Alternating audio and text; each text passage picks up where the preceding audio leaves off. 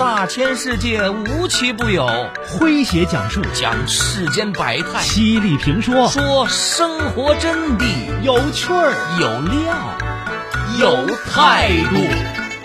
这里是张公开讲。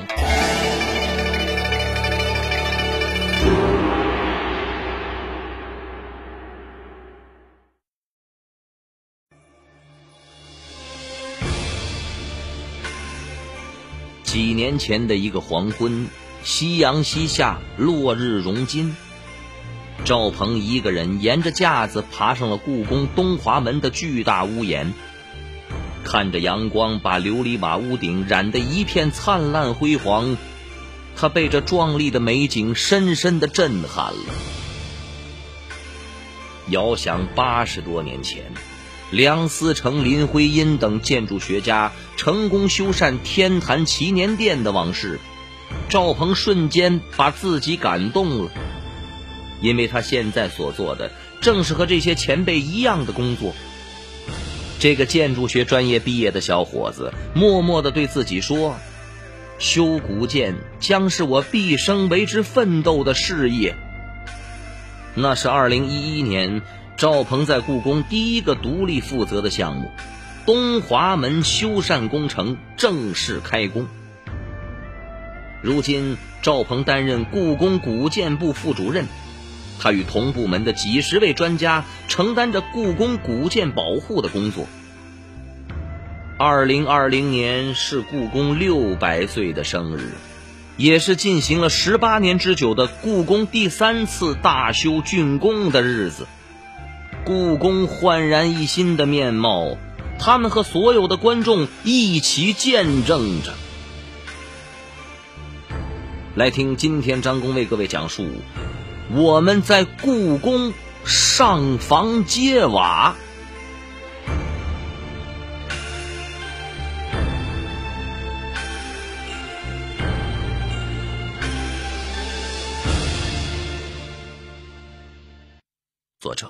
张鹏说：“从故宫的东华门进去不远的工作区，有个并不引人注目的小院儿，门口挂着一个黄色的写着‘古建部’的牌子。进去之后，发现院子有些陈旧，杂草野花丛生，但是生活气息颇浓。花盆里养着各种花花草草，猫咪自由穿行其间。”与别处不同的是，这里到处都是建筑构件儿，他们把院子里的空地都占满了。这些有破损的建筑构件都是从古建筑上拆下来的，编好号，修好以后还会尽量用在古建上。我们修古建要最大限度的使用原材料、原工艺，保留传统的东西。一位大姐笑着告诉我们。他是故宫古建部设计组的高级工程师黄占军。十八岁来到故宫工作，已经至今有三十多年了。黄占军一九八三年来到故宫的时候，故宫刚刚进行完第二次大修，他很遗憾自己没赶上，否则可以得到更多的经验。新中国成立之后，从上世纪五十年代开始。国务院虽然每年向故宫拨出维修的专款，但是古建专家们赖以增长经验的大修只进行过两次。第一次是在建国初期，另外一次是在一九七四年。上世纪八十年代，黄占军进入故宫工作之后，就开始跟着老师傅们一起进行古建测绘工作，了解各种古建筑的特点。当时她是一个文弱的小姑娘，以为古建设计只是画图纸、这个写报告这些案头工作，没想到需要爬到十几米高的大殿屋顶，她一下子就懵了。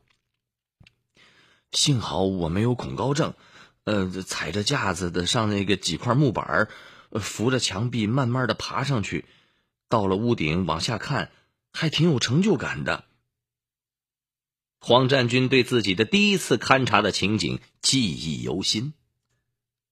不过上屋顶可不是为了看风景，而是要观察琉璃瓦的破损情况，还要揭开瓦，勘察瓦下面的灰背，就是保温防水层是否有疏松、断开、下滑等情况。这种勘察不能只做一处，需要多找几个点，才能够基本了解古建的健康情况。所以，他们经常在倾斜的屋顶上一站就是大半天无论风吹日晒。古建部的专家们把这项工作戏称为“上房揭瓦”。对于爱干净的女孩子来说，更难以忍受的是脏。梁架上面多年没人上去过，尘土足足有十厘米厚，戴着两层纱布口罩都没用。仍然会吸进不少的细微的粉尘，出来之后全身上下都是黑的，跟土猴子一样。黄占军最怕的就是夏天上梁架，闷热到窒息，密不透风，太难熬了。即使这样，古建专家们也不会忘记苦中作乐。有一次，一个同事不小心从架子上滑下来了。瞬间尘土飞扬，不见人影啊！幸好没人受伤啊！大家调侃他是坐着飞毯腾云驾雾下来的，哈哈。这些现场勘察的状况，最后都要写进报告里，落在图纸上。看到黄占军画的平、立、剖等各个角度的古建图纸，即使看不懂，也会被震撼。实在太精细、太漂亮了。最早我们是用那种鸭嘴型的水笔画在硫酸纸上，画错的地方需要用剃刀刮掉。后来才开始学习使用电脑绘图。黄占军说：“这些图纸需要达到什么要求呢？将来即使这个建筑物没有了，按照这些图是完全可以原样复建的。”所以，故宫流传着一个说法，说古建部的专家们一个个都是文武双全，文能按头作图，武能上房揭瓦，还真不是吹的。您正在收听的是张公开讲，这里是张公开讲，在下张公，我们接着往下讲。说，二零零二年的三月，故宫的第三次大修开始了它漫长的历程，同时，也是百余年来这个世界上现存规模最大、最完整的古代宫殿建筑群的首次整体大修。古建专家们是跃跃欲试啊，大展身手的时刻终于来了。然而，事情绝没有他们预想的那么简单。作为大修的一部分，二十八岁的赵鹏领到了他的第一项重要任务——东华门维修工程。学了多年的建筑专业，心怀职业梦想的赵鹏对古建修复充满了期待。可是，他爬上东华门，详细勘察了一番之后，几乎惊呆了。现在想想都后怕，当年真是年轻。初生牛犊不怕虎，连这活都敢接。赵鹏笑着说：“当时有位老师傅跟他说，小伙子，这回可让你抄着了。东华门是故宫所有的古建里面状况最差的。那时候，赵鹏进故宫工作才一年，对东华门这个建筑并不了解。一查，发现几乎什么资料都没有。”甚至修建的年代都不知道。东华门很特殊，呃，这个民间称为“鬼门”。故宫所有的大门都是九横九纵八十一颗门钉，只有东华门是少一行，是七十二颗门钉。有一种说法是，呃，皇家如果有人在紫禁城去世，就由东华门把棺材抬出去。还有一种说法是。东华门是供大臣们进出的，因为他们级别低，所以门钉的规制上要低一些。现场勘查的结果更让赵鹏吃了一惊啊！斗拱以下是明代的，可是天花板以上的部分明显是清晚期的风格。我们在梁架上发现了同治年间留下的四个人的名字，可能是内饰复建过，但是复建极不规范，梁下的柱子七拼八凑，有些简直就是破木头。当时究竟发生了什么事儿，导致出现这种极不正常的情况呢？东华门有很多的谜团，一直无法解开。这些谜团给修复工作带来了很大的困难，赵鹏只好虚心的请教老师傅，按照传统工艺开始从头学起。东华门是我的一个起点。赵鹏说：“以后我的胆子是越干越小了。”面对这些伟大的古建筑。古建保护专家们的心情可谓是诚惶诚恐、小心翼翼呀。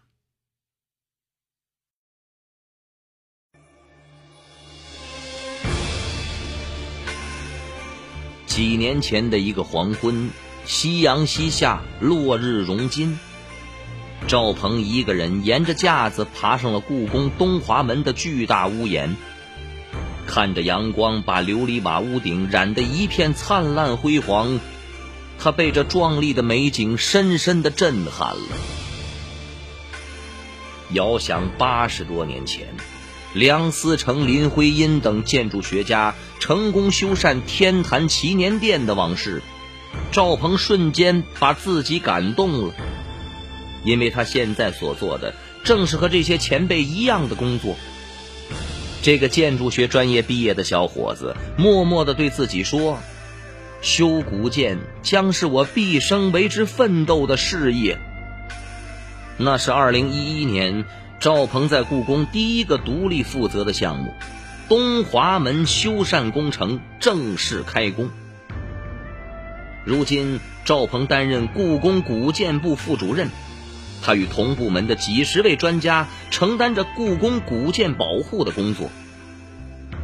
二零二零年是故宫六百岁的生日，也是进行了十八年之久的故宫第三次大修竣工的日子。故宫焕然一新的面貌，他们和所有的观众一起见证着。来听今天张工为各位讲述。我们在故宫上房揭瓦。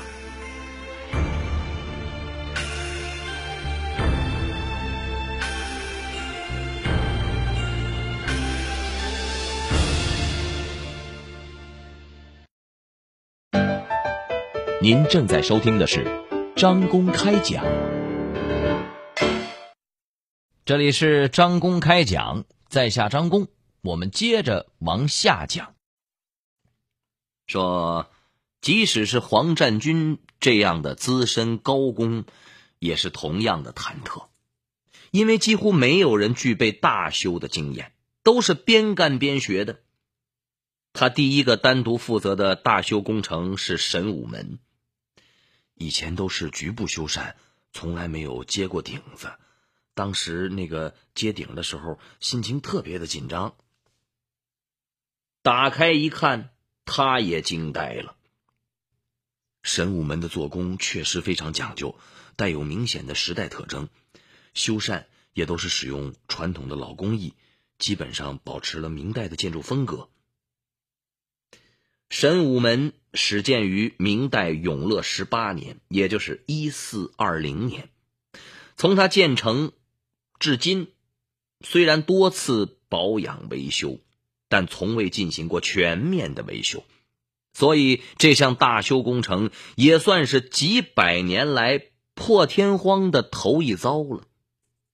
神武门很多构件，包括木基层及瓦面等等，在形制及工艺加工技术方面都有独特的风格和做法。大修时，专家们决定能保留的原件尽量保留。要求施工前，呃，这个对将要拆下来的每一个构件都要进行编号，还要注明其形制位置，以便重新放回原来的位置。我们对表面脱釉的大于百分之七十的琉璃瓦的几件呢，采取这个挂釉复烧的手段继续使用，对木基层包括船扉、望板、离口木等构件这个遭朽的部分进行相补。传统手工打制这个镍头钉，由于年久，大部分都已经遭朽变形了。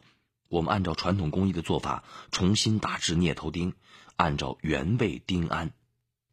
黄占军如今说起这些事儿似乎容易，可是背后却是专家和工人们付出的大量的劳动，讲究到每一颗钉子，这。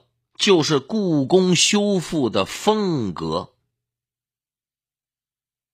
然而，这几年随着故宫原来的老工匠们的退休，八大座的传承人一个一个都走了，工匠断代的情况非常严重，也给修复造成了困难。二零一四年进行的如火如荼的故宫第三次大修工程。忽然被当时的故宫博物院院长单霁翔暂停了，为什么呢？二零一四年五月的一天，在故宫巡查的单霁翔突然发现，刚刚修好的太和殿外围又搭起了脚手架。单霁翔感到很奇怪，过去的建筑三百二十年都没出问题，为什么刚修好这屋顶这么快又要复修呢？经过调查，单霁翔发现，目前的故宫大修存在一些机制上的问题，包括材料质量得不到保障，包工头招来施工的农民工缺乏传统技艺等等。单院长说：“如果用这种方法修一栋会坏一栋，我们没法负这个历史的责任。”二零一五年的十一月，全国政协。召开双周协商座谈会，单霁翔在会上用了八分钟的时间来哭诉故宫大修面临的问题。会后，他写报告呈交给了全国政协领导，得到批示：故宫的事儿要特事特办。自此，故宫的修复开始重新运作。不再视为工程，而是研究性保护项目。目前，故宫正在进行的研究性保护项目共有四个，分别是养心殿、乾隆花园、大高玄殿和紫禁城城墙。工期延长了，因为需要做的工作更多、更细了。这个项目的启动让古建部的专家们非常欣喜。其实，八十年前，梁思成等建筑学家进行的这个天坛的修复工程，就是很成功的研究性保护项目的先例。他们当时展开了细致的现状的勘察和历史文献的发掘，全程由专家指导，真正以文物。而非一般的房子的态度来对待古建筑，天坛修复工程的保护原则和创新制度，在今天仍有领先之处。故宫古建筑整体维修保护工程全面竣工，这是一百余年来规模最大、范围最广、时间最长的一次故宫古建筑修缮。修复的一砖一瓦里面，都蕴含着专家和工匠们的智慧与汗水。我们期盼着故宫不再有工地的一天，这座中国古代建筑的代表、中国人民的骄傲、中华文化的精华，将更加闪耀世界。好朋友们，以上就是今天的张公开讲，为您讲述的是我们在故宫上房揭瓦，在下张工，感谢各位的锁定和收听，明天同一时间，张工将继续为您讲述，明儿见。记录大千世界，刻画众生百相。演绎世间故事，诠释冷暖人生，品百家情，道天下事儿。这里是张公开讲，咱明儿个接着讲。